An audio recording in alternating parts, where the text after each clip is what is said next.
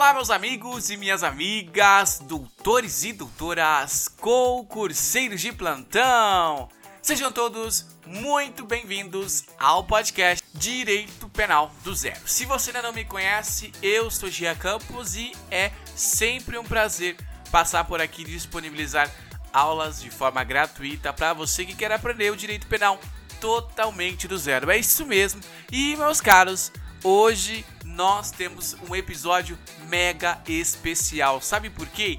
Porque hoje nós estamos comemorando um ano, o primeiro aninho deste maravilhoso podcast. O podcast que se tornou o podcast mais ouvido do Brasil. É isso mesmo, podcast de direito penal mais ouvido do Brasil no ano de 2021. E é graças a você, o nosso ouvinte, que nós já passamos de 44 mil ouvintes que fizeram e fazem esse podcast ser o sucesso que é. Eu nunca imaginei que um ano atrás, quando eu comecei esse podcast, seria algo extremamente grande e relevante para muitas pessoas. Gente, lembre-se, mande mensagem para mim mande, porque eu, eu gosto, eu adoro receber mensagens e este é o combustível para que de fato eu possa ter mais incentivo para começar. Então, como eu disse para vocês, nós estamos comemorando um ano de podcast. Há um ano atrás, na verdade no dia 28 tá, de uh, janeiro de 2021, eu decidi criar um podcast com o intuito de ajudar pessoas. Bom, é esse podcast que você conhece hoje, esse podcast que você acompanha. Então, desde então, eu me propus a postar um episódio novo toda semana, todas as quintas-feiras. E queridos, o ano completou-se e eu fiz exatamente aquilo que eu tinha proposto para vocês, aquilo que eu tinha proposto para mim mesmo, porque esse podcast ele ajuda vocês, mas ao mesmo tempo ele é algo importante para mim, porque é um projeto meu, é algo que eu comecei e que de fato eu estou vendo uh, um, um crescimento, sabe? Uma evolução nele. É possível você notar desde o meu primeiro episódio até agora, os últimos episódios, o quanto eu tenho evoluído. Isso é muito importante para que nós possamos autoanalisarmos e vermos o quanto nós estamos evoluindo. E a evolução é essa: estudar é isso, é estar constantemente ah, fazendo aquilo que você está se propondo estudar. Olha, me proponho a estudar para PM do estado tal. Bom, vamos estudar. Coloque uma rotina de estudo, não importa o que aconteça. Todos nós temos dias maus. Durante esse tempo, nossa, já, então você teve só dia bom o ano inteiro. Não, queridos. Teve vezes que na hora de gravar eu não tinha vantagem nenhuma. Não queria gravar, de fato nenhum, não queria. Estava péssimo, muitas vezes resfriado, com dor de cabeça, cansado, desanimado. Esta é a verdadeira palavra. Mas eu sempre mantive firme para que vocês também estivessem firme comigo. E o somatório disso é mais de 600 mil inicializações, 243 mil streamings, 44 mil ouvintes, queridos, 44 mil ouvintes e um total de 19 mil seguidores. Mas eu tenho uma outra notícia para dar para vocês hoje.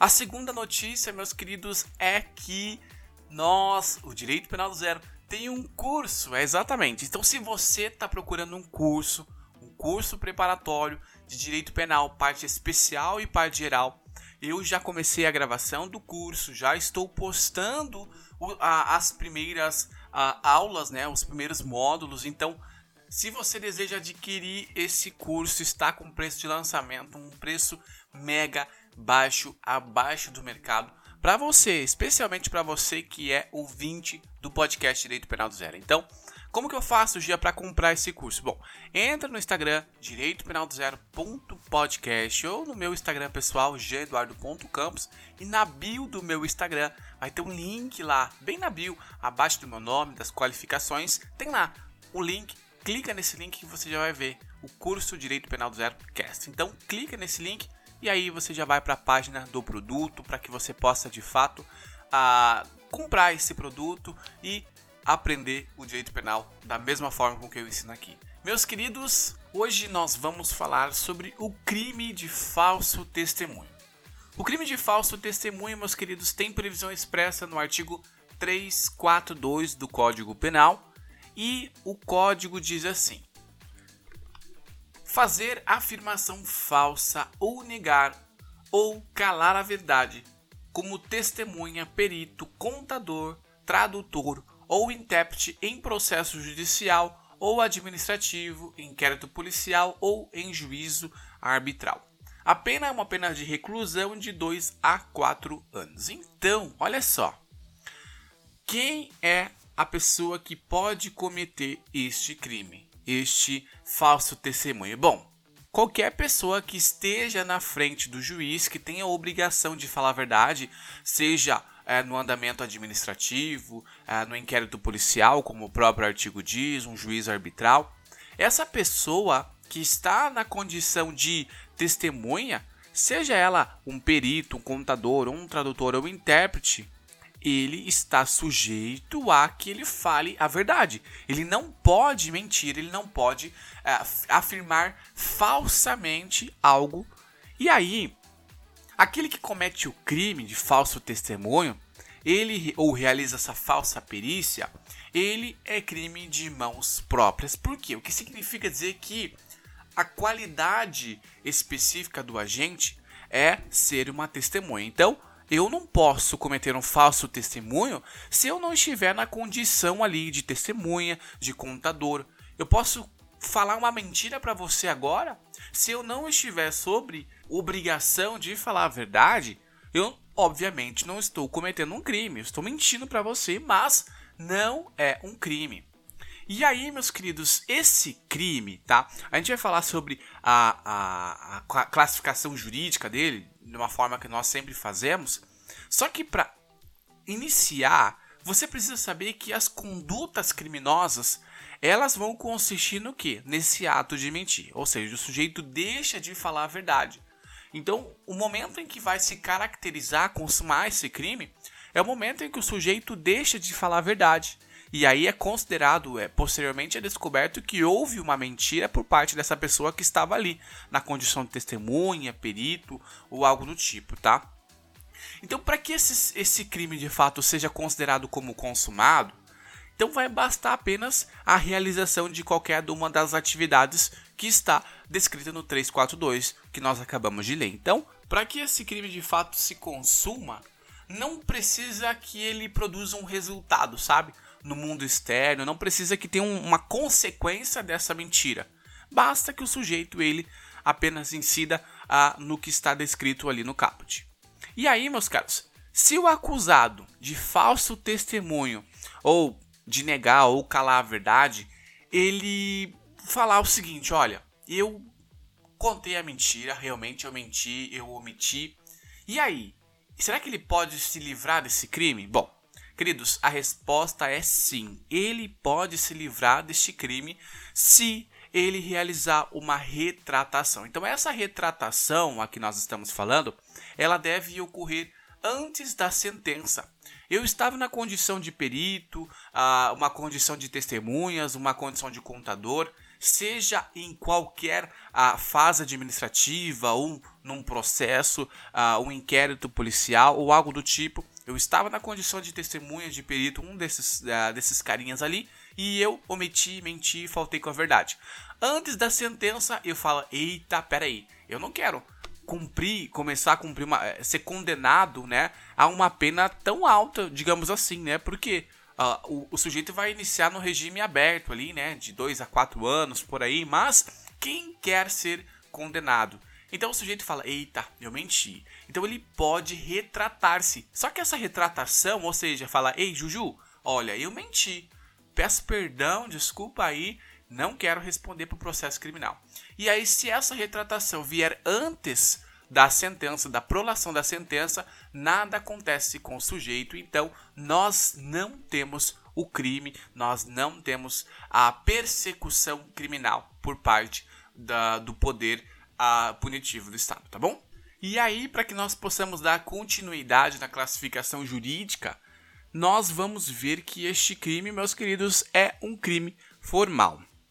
também é um crime de forma livre, ou seja, o sujeito pode utilizar qualquer forma, qualquer meio ali para cometer esse crime e também ele é um crime comissivo. E se você já acompanha o meu podcast, você já sabe de cor sorteado o que significa cada coisa dessa. Lembre-se que comissivo é fazer uma ação. Nós temos os crimes omissivo, que é deixar de fazer, e o comissivo é fazer, ou seja, mentir em juízo, tá bom?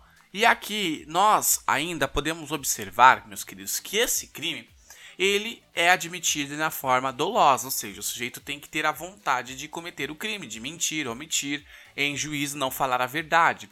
É um crime instantâneo, porque eu acabei de falar para os senhores que não necessita que se produza um resultado é, com a consequência dessa mentira. Basta que ele, de fato, incida no tipo penal ali.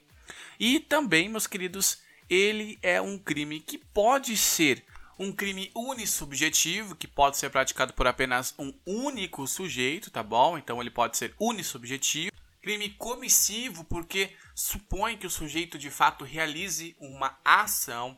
E para que nós possamos terminar essa aula, este é um crime unissubsistente. Jean, eu não lembro o que é um crime unissubsistente, meu Deus. O que é? O crime unissubsistente é aquele cometido por ato único que não se admite o seu fracionamento, o fracionamento do seu que intercrimes, tá bom? Meus queridos, essa foi a aula de hoje. Espero que você tenha gostado. Lembre-se de seguir e compartilhar esse podcast, isso me ajuda muito. Me siga nas redes sociais, interaja comigo. É super importante ter o apoio de vocês nas redes sociais também, para que uh, eu tenha um ânimo maior para poder realizar esse trabalho maravilhoso que eu tenho feito e também adquiram o curso. Lembre-se, entre no Instagram Direito Penal do Zero e acesse a, o link lá na bio. A bio fica abaixo do meu nome, abaixo das qualificações lá. E entra nesse link e aí você já vai ser remetido ao curso do Direito Penal do Zero. Então, adquiram o curso. Está com um lançamento imperdível, com preço excelente que cabe no seu bolso e além de você estudar, você vai me abençoar, vai comprar o meu curso, vai me ajudar nesse crescimento neste momento. Então, muito obrigado, espero te ver nos próximos episódios. Um forte abraço e até mais, meus queridos.